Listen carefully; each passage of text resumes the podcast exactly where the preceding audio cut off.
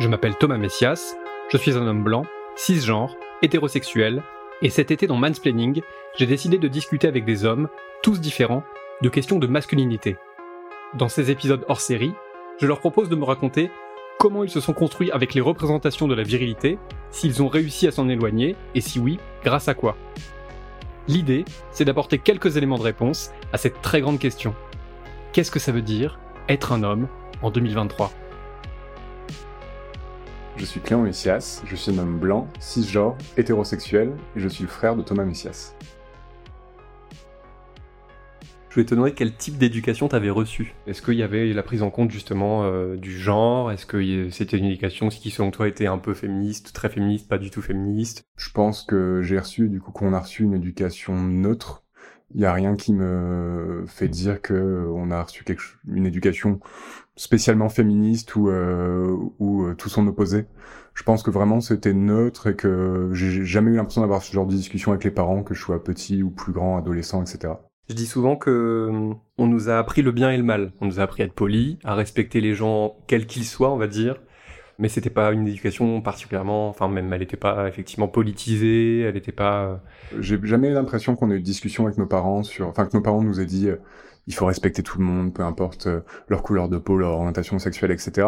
Mais que du coup c'était juste naturel, puisqu'à côté de ça, quand on était gamin, qu'on allait en vacances chez nos grands-parents et qui pouvaient avoir certaines phrases de racisme ordinaire, par exemple, hein, comme beaucoup de personnes de cette génération, comme beaucoup de grands-parents, ça, quand même, ça nous marquait, ça nous choquait. Donc c'est la preuve qu'on se rendait compte que c'était pas normal. Et est-ce que tu dirais que notre père et notre mère nous ont été sur la même longueur d'onde au niveau éducation ou et comment ils se positionnaient dans le foyer? Oui, je pense qu'ils étaient sur la même longueur d'onde. Euh, évidemment, il y avait souvent les petits renvois quand on demandait quelque chose à maman qui disait va demander à ton père ou quand on demandait à papa qui disait va dire à ta mère on avait peut-être un, un père un peu plus autoritaire que notre mère, euh, voilà, mais euh, plus strict, mais de par son éducation aussi.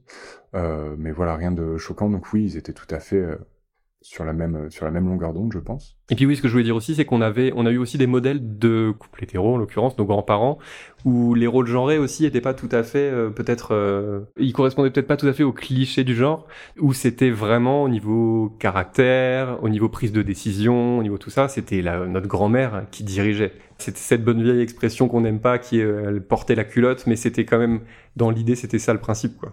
Ah oui, tout à fait. Bah, papy, il était complètement euh, pareil, j'aime pas le dire, mais soumis, euh, il était soumis à sa femme. Il avait quand même son caractère, il parlait pas beaucoup. De temps en temps, quand il en avait un peu marre, il lui disait quand même. Mais c'est vrai que là-dessus, il y avait quand même pas mal de choses où notre grand-père savait faire la cuisine, aimait cuisiner, euh, des choses comme ça. Donc c'est vrai que la répartition des tâches, on n'était pas sur une répartition des tâches obligatoirement comme on peut l'imaginer chez des gens de la génération des, années 20, quoi. Mais c'est vrai que que ce soit notre euh, la sœur de notre mère, notre tante qui, qui n'est plus là aujourd'hui, etc., qui avait un, un caractère euh, absolument ravageur, euh, qui dépassait un peu tous les caractères de la maison, etc. Et pareil, dont le mari était lui plutôt dans son coin, du coup, qui s'écrasait, etc. Enfin, on a eu beaucoup d'exemples effectivement de de femmes plus fortes que les hommes de notre famille. C'était qui tes idoles Et c'était quoi tes films cultes? Alors déjà, mes, mes premiers idoles, quand j'avais 6 ans, il faut le dire, c'était les, boys bands. Et d'ailleurs, pour montrer quand même l'influence, quand j'étais petit, et ça c'est un truc aussi intéressant, j'y pense là, je devais avoir 6 ou 7 ans, je pense. Et donc effectivement, j'avais une chambre qui était remplie de posters des Soubifri, des Wars Apart, d'Aliège. Et un jour, euh, ma mère a proposé qu'on invite un ou des copains, je sais plus, à la maison. Donc j'étais ok.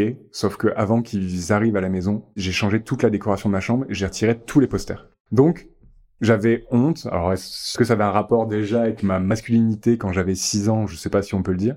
Mais en tout cas, j'avais honte et je cachais à mes copains que j'adorais les boys bands, qui sûrement étaient vus plus comme un truc de, de filles, quoi. Et sinon, euh, bah, mes idoles, ça a surtout été, je pense, des sportifs au fil du temps. Euh, J'aime beaucoup surtout le, le basket et, et, le football. Donc après, j'ai eu beaucoup de posters de, de, footballeurs. Alors les premiers, je saurais plus dire qui c'était. Puis basket, euh, musique, etc. Cinéma, à cette époque-là, j'ai pas spécialement le, le souvenir. Et en termes de, de film, je le mets moins comme mon film préféré parce que je sais qu'il a plein de problèmes, mais ça reste un de mes films préférés, c'est le film Fight Club. Par ce film, euh, je suis quand même devenu un grand fan de Brad Pitt, il faut le dire, que je trouve euh, absolument incroyable comme acteur et en plus très très beau. Sauf que Brad Pitt, bon, Aujourd'hui, il est pas remarquable en tout point, en tout cas, de ce qu'on en sait, je pense. Mais voilà.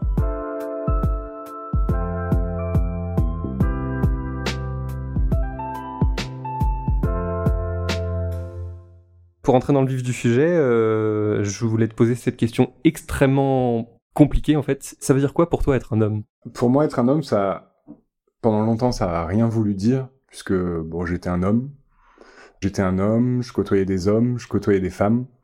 J'ai toujours été naïf sur pas mal de choses, en fait, je m'en rends compte, et je voyais pas le le plus potentiellement que ça pouvait avoir d'être un homme, ou le fait que euh, on pouvait profiter d'être un homme, alors que certainement, et enfin c'est même pas certainement, je le sais, à certains moments de ma vie, j'en ai profité. Donc euh, être un homme, pendant longtemps, ça n'a eu aucun effet, et depuis euh, quelques années maintenant, bah je me remets pas mal en question sur plein de sujets, et surtout, souvent, j'ai un peu honte d'être un homme, puisque je suis pas du tout un partisan du euh, not all men euh, et que du coup je me je suis un homme et je fais partie de la de la des hommes et euh, souvent c'est plutôt un sentiment de honte qui me prend quand je vois certains comportements. Est-ce que tu te rappelles d'un moment où tu t'es rendu compte que tous les individus ils étaient, pas traités forcément de la même façon? Le truc qui me marque le plus c'est que quand j'étais euh, adolescent donc on va dire époque lycée et voire début d'études supérieures je suis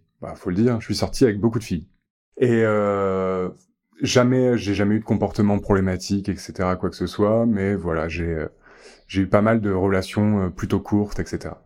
Et euh, surtout à l'époque, euh, enfin déjà un peu au lycée, mais surtout à l'époque prépa, c'est ce qui me caractérisait auprès de mes potes, que ce soit des mecs ou, ou des filles. En fait, ça faisait rire tout le monde. C'était ah bah, c'est qui la prochaine avec qui Clément va sortir, etc., etc. Tu vois. Et en fait, j'en tirais une fierté. Ça, moi, ça me faisait rire aussi, et du coup, je, je jouais avec ça. Alors qu'en fait, euh, s'ils savaient tout, ils s'imaginaient des choses qui n'étaient pas la réalité, mais pareil, je les laissais imaginer parce que comme ça, ça me faisait une, une réputation de, de tombeur, tu vois. Et je me suis surtout rendu compte que bah, les quelques filles que je connaissais qui étaient comme moi et qui sortaient avec beaucoup de mecs, elles, ça faisait rire personne. Le truc, c'est que moi, en plus, ça faisait rire mes potes mecs et euh, mes potes meufs. Du moins, j'ai l'impression. J'en ai jamais discuté avec elles, mais euh, ça ne semblait déranger euh, personne.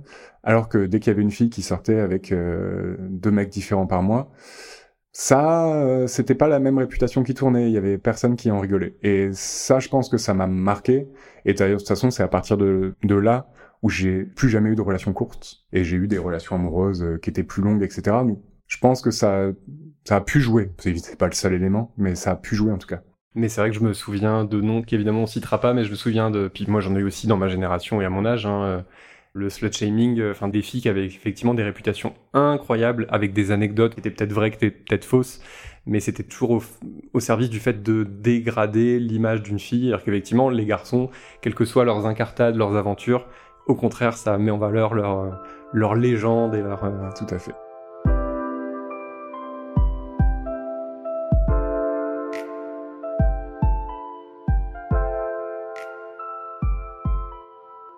On va parler un peu d'amitié. Alors, ma question, je la pose au présent, mais tu peux aussi revenir sur euh, l'adolescence ou l'enfance ou machin, mais est-ce que tes amis, c'est plutôt des hommes? Comment ça se répartit selon toi? Alors, aujourd'hui, j'ai euh, peu de personnes que je considère comme mes amis.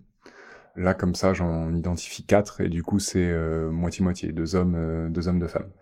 Mais c'est surtout avec les deux hommes que je passe le plus de temps. Je vois moins mes euh, mes potes femmes pour différentes raisons, l'éloignement, etc. Sinon, par le passé, j'étais quelqu'un qui était entouré de plein de gens. Du coup, en fait, il y en avait peu qui étaient mes amis. tout le monde était mes amis. Je, je, les aimais tous, évidemment, sur mon blog. Ton Skyblog? Sur mon Skyblog, qui n'existe plus. Je l'ai fait supprimer il y a, il y a quelques années. Et euh, j'étais entouré de pas mal de monde et de beaucoup de filles puisque j'aimais leur contact, euh, je les, je trouvais ça plus intéressant de discuter avec elles qu'avec des mecs et surtout j'avais pas du tout les mêmes sujets de conversation. Et encore maintenant on pourra en parler après mais euh, j'ai toujours eu des conversations des sujets de conversation plus intimes avec des amis euh, femmes qu'avec mes amis hommes. On parlait pas du tout la même chose et je me confiais pas du tout la même chose. On va dire que je parlais avec mes amis euh, mes amis féminines et je m'amusais avec mes amis masculins J'ai le même bilan et je pense qu'on est très très très très très nombreux à avoir ce genre de bilan. Enfin, sauf qu'il y a plein de mecs aussi qui n'ont juste pas d'amis filles. Mais nous, on en, effectivement, on en a eu, toi comme moi, et c'était avec elle. Moi, c'était finalement avec elle, je m'en suis rendu compte bien plus tard que, mais que je préférais être, que je préférais échanger, passer des moments parce que je me sentais plus moi-même et pas dans la représentation de quoi que ce soit. Et euh, du coup, par rapport à ce dont je parlais tout à l'heure sur le fait que je suis sorti avec pas mal de filles, etc. Bah, beaucoup de monde me pensait pas capable de pouvoir avoir juste des amitiés euh, avec. Euh, j'ai des potes euh, filles que j'ai encore aujourd'hui, avec qui j'ai jamais eu aucune ambiguïté, quoi que ce soit. Et j'avais à une époque, c'est vrai qu'il y avait beaucoup de monde. Dès que j'étais ami avec une fille, et même très ami, que je passais du temps avec elle, d'un point de vue purement amical, tout le monde pensait que j'avais une idée derrière la tête, alors que pas du tout. Tes amis hommes, euh, c'est quoi tes relations avec eux? Mes relations, c'est que c'est mes potes depuis maintenant l'époque de la fac, donc je les ai rencontrés, je devais avoir 20, euh, 20 euh, ans, donc j'en ai 35 aujourd'hui, donc ça fait 15 ans qu'on est potes. On a des relations, enfin on a une relation amicale qui est top. On parle de plein de choses, on débat beaucoup sur plein de sujets, on n'est pas d'accord sur plein de sujets, dont le féminisme euh, dont notre vision du féminisme. Et je me rends compte euh, que j'ai, il y a quand même des discussions que euh, j'ai pas ou que je peux pas avoir avec eux, euh, puisque, enfin, je, je pense que je pourrais les avoir avec l'un ou avec l'autre, mais dès qu'on est à trois, il y a des discussions qui prennent pas, surtout des discussions du point de vue de l'intime, quand on rentre vraiment dans le très intime, ça, il y a, j'ai vraiment surtout un exemple en tête où ça ne prend pas. Je vais clairement donner l'exemple, c'est que donc je suis en couple depuis maintenant euh, 4, 13 ans, 13 ans, marié depuis 9 et euh, on est on est parents depuis euh, bientôt deux ans maintenant. On a eu euh, pendant longtemps on a voulu avoir un enfant, ça ne marchait pas, on avait fait une, une croix dessus. Et puis bah, mon épouse a est, est tombée enceinte, on était ravis. Et finalement alors qu'on l'avait annoncé à tout le monde. Euh, on l'avait annoncé à tout le monde, malheureusement, elle a, elle a fait une fausse couche. Euh, ça a été très dur pour nous, vu que c'était quelque chose qu'on attendait depuis longtemps. Ça a été très dur, évidemment, pour elle à, tout point de vue, et pour moi, ça a été euh, vraiment dur aussi. Et un jour, on se faisait un week-end entre amis, c'était pas si longtemps après que ce soit arrivé. Et j'étais avec bah, mes deux meilleurs amis dehors en train de fumer une cigarette, et on parlait de tout et de rien et j'ai ressenti le besoin de parler de ce sujet et de parler du fait que bah, c'était dur à vivre. Et donc j'ai lancé ce sujet et il y avait vraiment eu euh, aucune réaction en face. C'est-à-dire qu'il ne s'est euh, il ne s'est rien passé. Enfin le vraiment le silence.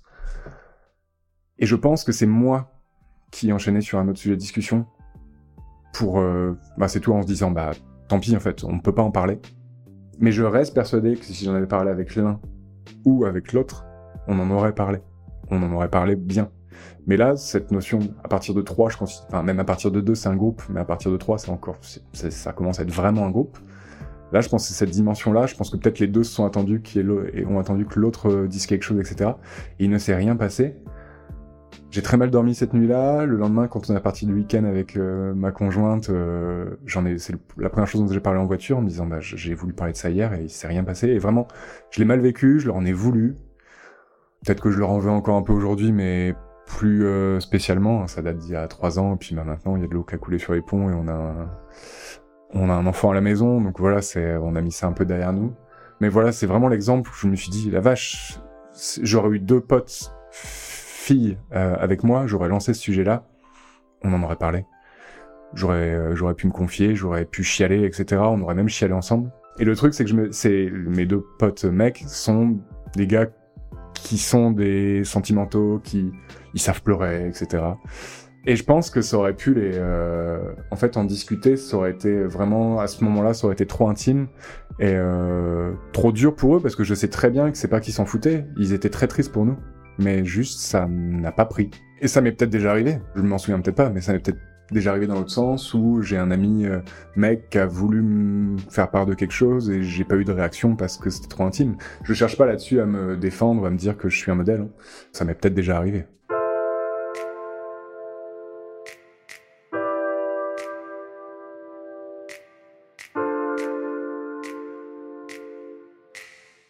Si on demandait à, tes, à ces deux potes de faire ton portrait, ils diraient quoi de toi? Que je suis relou, que je fais trop de tableaux Excel pour tout et n'importe quoi. Non, et que je suis un mec euh, honnête, euh, ça les fait souvent rire à quel point je peux être honnête pour des conneries parfois.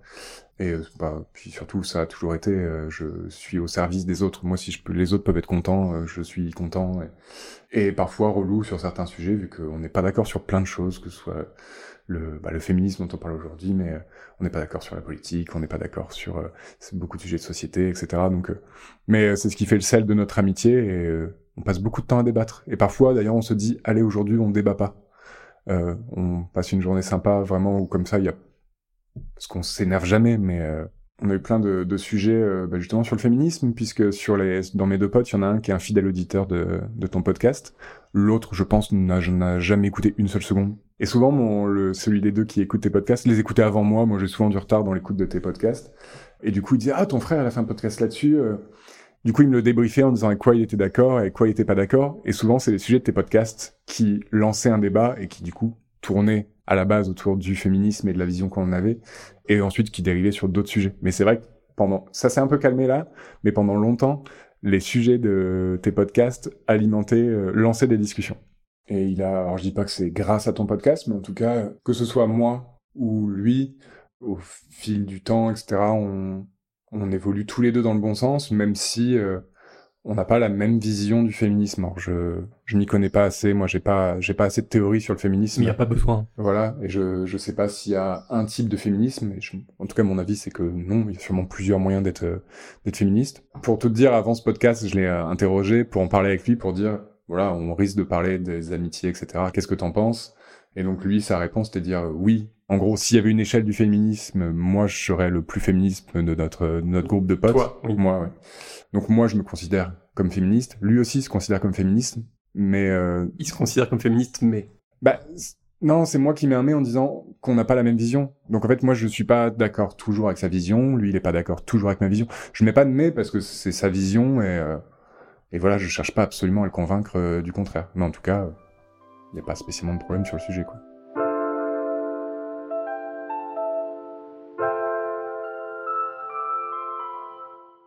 ta relation de couple sur l'éducation de votre fils, puisque c'est un garçon. Est-ce que vous êtes, euh, vous êtes en phase? Est-ce que vous l'avez toujours été? Est-ce que même avant qu'il naisse, vous aviez déjà un plan éducatif là-dessus? Bah non, on n'a jamais fait de plan éducatif spécialement parce que on est d'accord sur euh, pas mal de, de, choses sur comment doivent être élevés les enfants, euh, comment devraient être tous les êtres humains sur Terre, on va dire. Du coup, euh, l'éduquer dans la évidemment euh, la tolérance, euh, le respect des autres, euh, la gentillesse, l'empathie, etc. Ça semble logique, c'est ça, je trouve ça complètement bateau de le dire, mais mais voilà, c'est juste notre but, puis qu'il soit heureux en fait avant tout. Après, on parle rarement de l'éducation. En plus, l'éducation, on y est depuis pas si longtemps. Il a allez, je vais, je vais faire partie des gens qui comptent l'âge de leur enfant en mois, mais il va avoir 21 mois, donc il aura deux ans en octobre. Donc l'éducation, on y est depuis quelques mois. Mais on n'est pas les seuls dans l'éducation de notre enfant. C'est-à-dire que malgré qu'on soit les deux personnes les plus importantes pour lui, bah Marcus, il est nounou, il voit d'autres donc d'autres enfants, il, a, il voit d'autres gens, etc. Et euh, je veux dire, c'est une éponge à cet âge-là. Moi, par exemple, j'ai jamais voulu spécialement lui refiler mes passions. Au final, j'ai l'impression de n'avoir rien fait pour, mais il y a plein de choses que j'aime et qu'il aime je prends Pokémon par exemple, il est fan de Pikachu depuis quelques semaines.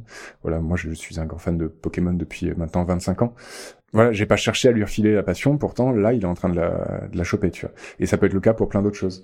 Et donc on voit des, choses où euh, tu parles des tracteurs, des camions, c'est un super exemple parce que bah il adore ça. Alors qu'on n'a jamais voulu absolument lui imposer le truc, bah t'es un garçon, tu vas aimer les tracteurs. Mais bah chez la il y a plein de tracteurs et il y a on a des problèmes avec la nounou, on est obligé de lui faire des remarques. Euh, elle, est, top la nounou, mais on est obligé de lui faire des remarques sur des, des petits sujets de la nounou qui nous dit ah bah Marcus il a voulu monter sur la voiture Reine des Neiges aujourd'hui. Je lui ai dit que bah non c'était pour les filles. Du coup on lui dit mais laissez-le monter sur la voiture Reine des Neiges s'il veut monter sur la voiture Reine des Neiges. La nounou qui nous demande si ça nous gêne que Marcus puisse jouer avec un poupon parce qu'il y a d'autres papas que ça dérange avec leurs garçons. Donc non, ça nous dérange pas. La nounou qui euh, fait des cadeaux de Noël aux enfants et qui nous raconte, euh, donc Marcus a une super voiture euh, de police qui fait un bruit de, de sirène. Et ce jour-là, elle a aussi offert les cadeaux aux filles qu'elle garde. Et elles ont eu des, je sais plus, des jouets qui font des lumières roses, etc. Et elle nous raconte quand on va le chercher que Marcus regardait avec un peu de jalousie les jouets des filles, mais que elle a pas trouvé ces mêmes jouets en bleu. Et je lui dis mais qu'elle aurait tout à fait pu acheter ce jouet-là en rose. Et elle le, découvre donc oui, Marcus, il rentre de chez la bah, il aime un peu plus les tracteurs que la veille, quoi, et il est avec d'autres garçons qui sont parfois un peu plus grands et qui passent leur temps à jouer aux voitures, qui jouent pas à la poupée, qui jouent pas spécialement à la dinette. Donc, euh, il est le fruit de tout ce qu'il récolte au fil de ses journées et pas que de ses parents, quoi. On rappelle hein, que les garçons ont le droit d'aimer les voitures et les tracteurs et les camions, c'est pas mon propos. C'est souvent un contre-argument qu'on nous oppose. Oui, vous voulez que les garçons jouent à la dinette et les filles au tracteur uniquement? Non, l'idée c'est que les enfants, et puis après les ados et les adultes, puissent avoir les loisirs, les hobbies, les centres euh, d'intérêt de leur choix. Et qu'on les prive pas d'une partie de tout ça uniquement euh, en fonction de, de ce qu'ils ont entre les jambes en fait. Non, non, mais je, je rassure euh, les personnes. Hein. Mon enfant, euh, là, on peut regarder ce qui se trouve autour de nous au moment où on enregistre. Hein. Derrière nous, il y a un poupon, un face contre terre, malheureusement pour lui. Il y a une petite cuisine, mais il y a aussi, il y a aussi des voitures. Une voiture, évidemment, Jurassic Park là-bas sur la table de la cuisine, etc. Donc non, il a de tout. Et moi, je suis choqué. Encore la semaine dernière, j'ai été acheter des vêtements pour Marcus chez une dans une enseigne très connue qui qui permet la mode à petit prix. Il y a vraiment un rayon fille, un rayon garçon, et euh, moi j'aime bien le rose, euh, j'aime bien m'habiller avec du rose, mais va trouver du rose pour ton petit garçon. Donc t'es obligé d'aller au rayon fille, et si t'arrives au rayon fille, bah par contre là ça va être quelque chose qui va faire très fille avec du froufrou, etc. Et moi déjà que ce soit pour une fille ou un garçon, les froufrous j'aime pas ça, donc euh, je vois pas pourquoi j'en achèterais. Mais c'est dingue qu'on en soit toujours là, quoi. Est-ce que tu penses que sa génération, ou même la génération des enfants actuels, est-ce que toi, tu as le sentiment qu'elle va être peut-être plus ouverte et plus progressiste que la précédente? Est-ce que tu es plutôt optimiste là-dessus, pessimiste? Quel est ton avis? J'étais optimiste, j'ai toujours dit ah mais au fil des générations, les choses vont changer, il y aura moins d'homophobie, moins de racisme, moins de misogynie, etc. Et plus ça avance, plus j'ai un doute. Je suis beaucoup sur les réseaux sociaux, euh, j'en ai quitté certains, mais je suis toujours sur ce fabuleux réseau social qui est Twitter, qui est euh, une boîte de Pandore. Je sais chaque fois que j'ouvre cette application, je sais que je vais m'énerver, que le moindre post euh, sur lequel on clique, les commentaires en dessous sont sont abjects pour la plupart. Moi, j'ai la chance de pouvoir aller sur Twitter euh, et de pouvoir commenter une publication qui parle de football sans qu'on me dise de retourner à ma cuisine. Donc c'est déjà ça, mais c'est juste parce que les gens voient sur ma photo de profil que je suis un homme. Mais sinon, on reconnaît facilement des comptes qui sont euh, où, derrière ce sont juste des des ados alors parfois pas, malheureusement. Tu te dis que ce sont des ados, et en fait c'est peut-être des, des mecs euh, de 45 ans euh, qui sont derrière, et qui euh, ont des propos qui souvent sont sur le compte de l'humour, où ils vont te dire que c'est du second degré, etc. Mais tu vois que le problème est toujours là. Et c'est dans ces moments-là où je me dis, la vache, je suis un homme, ce sont des hommes et je fais partie de cette clique, quoi. C'est dans ces moments-là où c'est dur et de temps en temps je réponds pour leur faire la morale et ça n'a aucun intérêt parce que évidemment qu'ils en ont rien à faire, mais je sais pas, je sais même pas pourquoi je le fais. Donc j'ai du mal à être optimiste sur le sujet. Je, je me disais que oui, ça irait avec les générations, et au final, je me dis qu'il y a quand même malheureusement euh, le fruit de l'éducation de pas mal de de parents euh, et d'hommes, euh, enfin et de pères qui, qui, ont toujours les mêmes avis, qui les refilent à leurs fils, etc. C'est pour ça que je pense qu'à la base, moi, quand j'ai su que j'allais être papa, je pense que j'aurais préféré avoir une fille parce que on dit souvent, euh, il faut pas protéger vos filles, il faut éduquer vos fils. Mine de rien, je pense que c'est plus facile de protéger sa fille que d'éduquer son fils. Finalement, je suis content du challenge que la vie m'a offert parce que voilà, moi j'ai envie d'éduquer mon fils pour que justement il n'y ait pas à protéger les filles. En fait, j'ai absolument pas confiance dans les hommes de la nouvelle génération, dans ces ados d'aujourd'hui. Par contre, j'ai peut-être un peu plus confiance en les filles des nouvelles générations qui, je pense, vont reprendre le, le flambeau de leur, euh, de leur mère ou de leur grand-mère euh, et montrer, euh, montrer qu'elles ont autant de place que les hommes dans la société. Que c'est pas parce qu'elles prennent plus de place que les hommes vont en manquer, qui, que les hommes doivent arrêter d'être fragiles et, et d'être méfiants par rapport à ça. Donc malheureusement, je j'ai très peu confiance en l'évolution des choses par euh, les hommes et je fais encore peser ça une nouvelle fois sur euh, les femmes quoi. Et c'est quelque chose que je me reproche énormément. Là, je vais vous parler d'un avis euh, politique et je sais que vous vous en foutez un peu, mais par exemple, voilà, je suis contre la réforme des retraites. Je sais pas combien il y a eu de semaines de manifestations. j'ai été manifesté une fois. mes amis qui eux sont beaucoup plus engagés que moi, même très engagés, toutes les semaines. Clément, tu viens manifester, etc. Et je, je me trouvais toujours une excuse vu que l'engagement n'est pas mon truc et même juste aller manifester, j'arrive toujours à trouver des excuses pour pas le faire alors que je suis d'accord avec le mouvement. Mais euh, la seule manifestation à laquelle j'ai participé, j'étais ravi de voir que dans les, euh, au niveau des syndicats étudiants et des, surtout des syndicats lycéens, c'était des femmes qui portaient les banderoles, qui gueulaient les slogans, etc. Alors que moi, à mon époque, euh, pendant les manifestations qu'il y avait eu à l'époque sur quand j'étais au lycée, etc., t'avais pas ça. Donc je me dis que c'est déjà, il y a des points quand même où tu peux être un peu optimiste, mais mais pas tous. Est-ce que tu, te, tu estimes être quelqu'un d'engagé? Par rapport au féminisme, euh, non, je suis pas engagé, je suis pas un militant, je suis pas dans l'action, euh, je suis toujours dans la réaction. Quand je constate un comportement dérangeant, je, bah, justement, je le constate, il m'énerve et je réagis, j'agis ou non. Par contre, euh, les anticiper et être proactif sur ces sujets-là, je ne le suis, mais pas du tout. Et ça m'agace d'être comme ça. J'aimerais le faire. Pour l'instant, je l'ai toujours pas fait, mais en tout cas, je... le truc où euh, il se passe une situation, t'as une réaction, et ensuite, euh, une fois que tout est fini, euh, tu rentres chez toi et tu rumines en disant, ah, si j'avais su, j'aurais dit ça, j'aurais fait ça. Ah, ça aurait été génial. Là, j'aurais, j'aurais gagné le débat, j'aurais eu la super réaction. L'esprit d'escalier, ça s'appelle. Ah, l'esprit d'escalier. Ok. Et bah, je t'en ai parlé, mais il y a quelques semaines, sur le point de vue professionnel, j'assistais à une à une réunion où un élu important, on va dire, euh, était présent et a fait un petit discours à la fin de, la réunion euh, en parlant d'une plaquette qu'on a fait dans le cadre de notre association euh, où il critiquait le fait qu'on utilise l'écriture inclusive dans, cette plaquette, sachant que l'écriture inclusive, c'est moi qui ai demandé à un moment donné que nos documents soient inclusifs, ce qui n'a jamais posé problème au sein de l'équipe.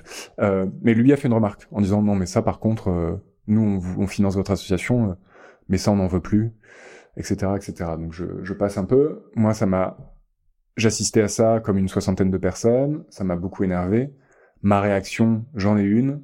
Je suis sorti de la salle. Je ne sais même pas si cette personne qui parlait a vu que j'étais sorti de la salle.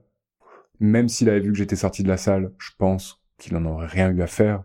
Il serait même pas posé la question de pourquoi. Et du coup, vraiment, je me suis dit après coup, mais ma réaction, elle a été mais inutile. Soit tu dis quelque chose, soit tu vas parler avec lui, soit tu tapes un scandale et tu te mets à crier dans la réunion. Mais juste, je suis sorti de la salle en étant énervé. Point. Alors vraiment remplir cette position d'allié où justement quand un truc sexiste est dit ou un truc débile est dit, euh, ce qui va souvent pair, euh, bah on agit vraiment et on fait vraiment entendre euh, notre voix c'est pas facile en fait. Et puis ah. surtout face à des gens qui représentent le pouvoir et où on se dit est-ce que mon asso va pas en pâtir pour une histoire de point médian Est-ce que c'est compliqué Donc c'est pas se trouver des excuses, mais effectivement c'est difficile ces genres de situations. Mais après, mais après, coup, tu te sens un peu lâche quand même. Bien sûr. Tout. Bien sûr. Et euh, l'idée c'est que d'essayer que ça arrive le moins souvent possible, mais c'est quand même déjà bien d'y réfléchir et de, de se dire bah la prochaine fois peut-être je ferai différemment.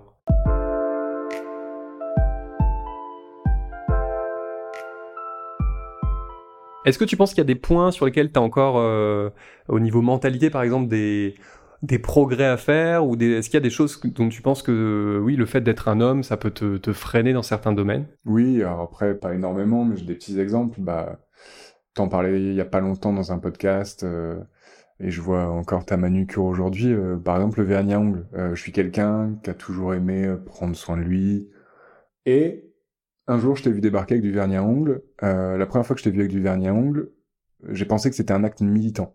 Je me suis absolument pas dit que c'était peut-être parce que juste tu trouvais ça joli. Je pensais vraiment que c'était militant. Euh, j'ai compris. Peut-être qu'on en a parlé, peut-être pas, mais en tout cas j'ai compris que c'était pas spécialement militant, mais juste que tu appréciais porter du vernis à ongles et que c'est en fait c'était pas réservé aux femmes. Je me suis déjà posé la question de mettre du vernis à ongles parce que moi aussi je trouve ça joli. Il y a des très jolies couleurs, etc. Je l'ai jamais fait. Je me suis même jamais euh, verni un seul ongle.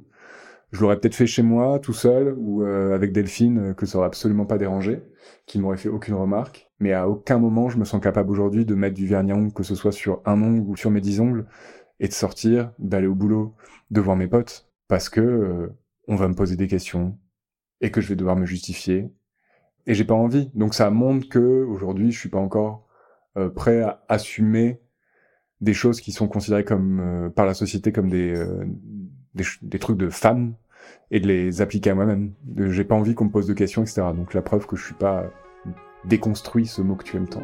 Clément, je suis très content d'avoir parlé avec toi. Merci beaucoup. Merci à toi. C'était Mansplaining. N'hésitez pas à vous abonner au podcast sur votre plateforme favorite, à mettre des cœurs et des étoiles et à laisser des commentaires. Vous pouvez aussi nous écrire à mansplaining@slate.fr ou nous contacter via le compte Instagram Mansplaining Podcast. Mansplaining est un podcast de Thomas Messias, produit et réalisé par Slate Podcast. Direction éditoriale, Christophe Caron. Production éditoriale, Nina Pareja. Montage, réalisation et mixage, Mona Dolae. À dans 15 jours pour un nouvel hors-série.